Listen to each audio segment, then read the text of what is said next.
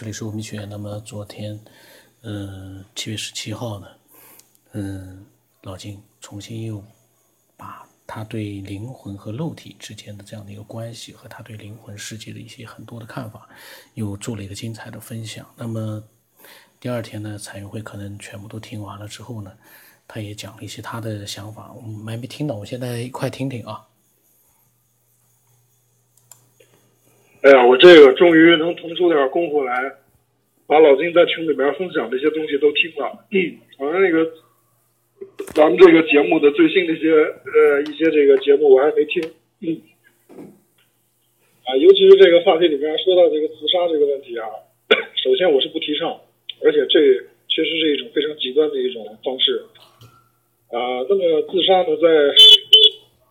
在一些像这个基督教。主啊，啊，包括一些就是一些佛教就不用说了啊。虽然一些正派的一些教派都把这个自杀呢是视为大忌，这个罪很罪孽很重。呃，但是呢，我也没去了解过多的为什么说把这个自杀视为这个重罪啊。我是从这个自己的个人的理解去理解。他这个自杀吧，嗯，首先其实是一种非常非常这个严重的极端现象，因为你呃看这个东西的看一些事情啊，呃，包括看一些现象都是特别极端，你只能看到极端。你有的人是呃悲观，他悲观好一些，不会走这种极端的路，那么你这个自杀现象就是悲观的极端。就是悲观的一些悲观的这个极端表现，那么再一个，也体现了这个一些偏执啊，就是极端的偏执，也这偏执呢也是执着的一种。那么你就是其实有好多宗教都会说，然后你通过自杀这种方式去解决、去脱离呃这个现状、脱离苦海的话。你其实你的灵魂会陷入一种这个无止境的，就是会承受你当时自杀的痛苦，就是无限的去承受啊。这个当然也不知道是是真的还是假的啊。这到底是这个呃宗教说出来吓唬你自己别别自杀呢也好呢，还是这个就是确实确确实实是这样的也罢啊。总之这个自杀确实不是这个呃可取的这个方法。其实我了解他这个，如果他为什么陷入这个无限循环的去感受这个自杀呀？他感受这个自杀的痛苦，它无非就是因为你这个是一种非常执着的一种极端，一种极端的执着。那么你的这种执着呢，它是就跟老金以前说的，它是一种惯性，是一种情绪，包括习性上的惯性。如果你这个自杀以后，你会一直保留这个怨念，包括怨念也是一种执着。你你的这种执着。非但解脱不了，而且会导致它的惯性更大、更久一些，然后导致让你就是沉迷在呃什么沉迷，是轮回在这个循轮循环在这个这个自杀的过程当中。这个都连自自杀，你说你比如那些为殉情自杀的啊。那你说，就算逼到你的份上了，你说你了结自己的生命，你说你爱这个爱那个，那你连自己都不爱了，你有什么能力，有什么资格去爱别人啊？对不对？你这个他有大爱是在有小爱的前提下，你首先要爱你自己，才能爱别人，对吧？你说你连自己都不爱了，你怎么去爱别人？那不是胡扯吗？那个什么，我后来听那个老金说，这个肉体跟灵魂，包括教育小孩子。我觉得讲的太好了，真的。我现在也是一个为人父母啊，我我现在那孩子一岁，刚一岁多，我也确实体会到了，确确实实是老金说的这个。啊，你反而你的一种这种，你觉得你是对的，其实你把他诱导错了。其实你没有从压根上从根上去，啊，去去给他一些建议，然后去开发他。然后我觉得这老金确实讲的太好了，这教科书呀，这成。来再分享一个东西，我也是昨天听这个老金讲这个自杀，我想到了一个这个以前我大伯跟我讲过的一个他的一个真实的经历，呃，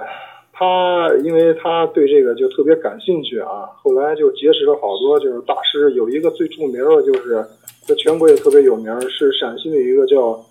他叫人家每次叫人家叫刘刘老师啊，这这这人我也见过，因为我家那时候装修的时候去我家看过风水，呃，是个西安人。那我去了趟超市啊，接着说这个这个事情，我记着好像是我大伯的朋友啊。他认识这个朋友也不算太亲近，他那天就在我们家说啊，他那个就是那个那个，嗯，他那朋友那老婆，然后他们之间不是老聚会嘛，就是一群这个朋友们老老朋友，就是都是以前都是在一个地方的，不是一个村儿，主要是一个地方老聚会。后来啊他这老头犯了点事儿，杀人了，然后就背起来了，背起来。没过多长时间啊，他这老头就在监狱里边死了。然后，然后那个呃，他那媳妇不信，说是呃，觉得是有人害的，呃，是是那狱霸打死的，或者是警察给弄死。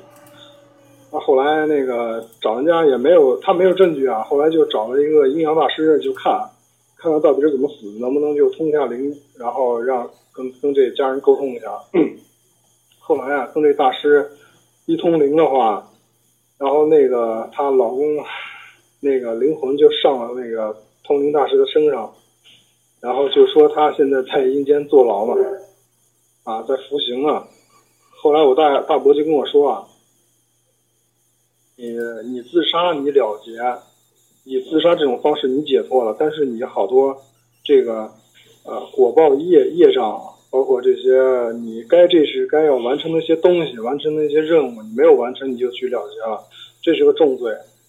那就比如说他这个事儿，他杀人了，按道理他应该是判无期，或者是多少年多少年啊，二十年也好，三十年也好。但是他进去他就自杀了，也许是他他受不了，受不了那种煎熬啊，受不了那种痛苦。那么你剩下你就少做了。多少年，你你你就是死了以后，你还是逃不了这个这个因果，这个惯性就是老金以前说的，你还会再带到那个灵魂的世界去，这还继续让你出行，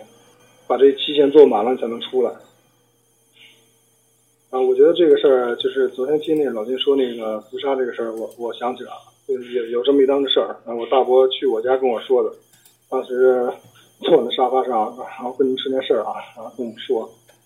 啊，因为他这个觉得这个因果很重要，就老教育我。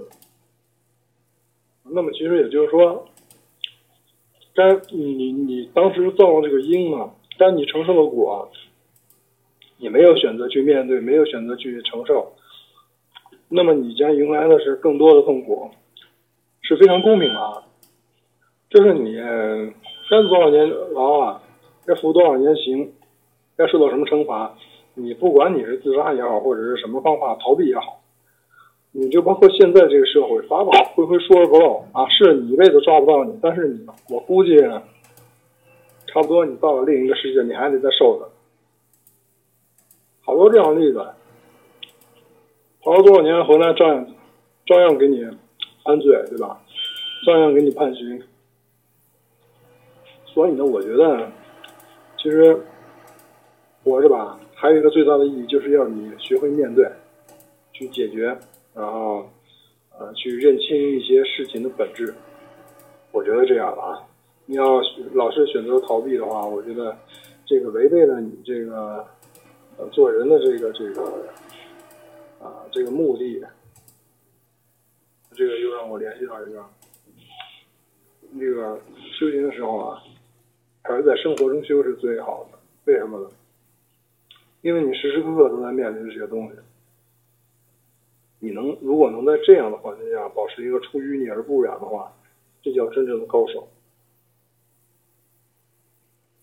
以以正确的态度去面对它，以以正确的态度去面对它，然后去感受它，你才会得到一些真正的信息上的反馈。你这些反馈，也就是。这些事物的本质，你如果认清它了，你不会往极端的地方走，不会往自杀的这个路径走。你相反，你会上一期咱们也说过，相反你会看到一些另一另一方面的东西，它能给你带来一些什么激发，能能让你怎么前进，对吧？能让你改掉一些什么习性？我觉得这个是最重要的啊。其实这个不光是女性，她那个我之前。那么，呃，彩云会呢分享了很多他的想法，包括他大伯的一个真实的一个事件。那么呢，然后呢，我就给他发了一个截图，是那个晴天好滋润的，他跟我发的一个仙女座人回答地球人提问：人类会灭亡吗？然后里面呢，就是发了好几次，然后我呢也发给老金和彩云会那个看了，呃，然后我们根据这件事情，我们又聊了一一些内容。我们下一期再录吧，因为你好像聊了不少内容那欢迎所有的人呢都能够像彩云会一样，彩云会是一个非常就是可以看得出来，听他所讲内容，你可以听得出来，这是一个非常呃有正能量的一个年轻人。当然，虽然他也有了自己的小孩，但是他呢还是年轻的了。嗯，那么正能量的人，他所分享的内容一定是能够得到嗯更多的人认同的。那从每一个人的分享里面，其实我们也可以了解到这样一个分享的人他的状态。这个人有可能是个有很多的灵异经验，或者这个人有很多的这个呃科学知识。这个人呢有很多的正能量，很有情商，为人很好，我们都可以听得出来。所以呢，每一个人在做自己的分享的时候，只要你是在做一个真实的分享，听众一定能够。嗯，感觉到你的很多的信息，这个是很重要的。嗯，那么这就是真实的力量。如果是都是不真实的，我每天去录几篇这个网络里面的这个流传的文章啊，或者录几篇网络上现成的有意思的文章，其实那个是非常容易的。我以前讲过，这样录的话，我可以录一万期，我随时可以录出来。但是那个对我们来说，听众来说，听完也就过去了，一个复述。可是我们的节目呢？我们要求的这个节目是真实的，录的时候才会发生的这样的一个真实的内容。我每一期节目都只有在录的时候，我才知道我说什么话，我没有事先的任何的一个预备，这就是它的一个真实。而这个真实呢，可以带给所有的听众一些更多的信息。这个信息是连我自己可能都没有意识到的，可能听到这个信息一听，哎呦，这个家伙，这个九天以后。纯粹就是瞎说，这个人不行，这我开玩笑，就说这是一个我们用真实来让听众去接收的这样的一个节目。我的微信号码呢是 b r v 中八不能生八，微信的名字呢是九天以后。这个九天以后呢，这个名字呢，其实呃，我不知道是不是有人能够知道它的含义啊，反正大家也可以猜一猜。那么今天就到这里。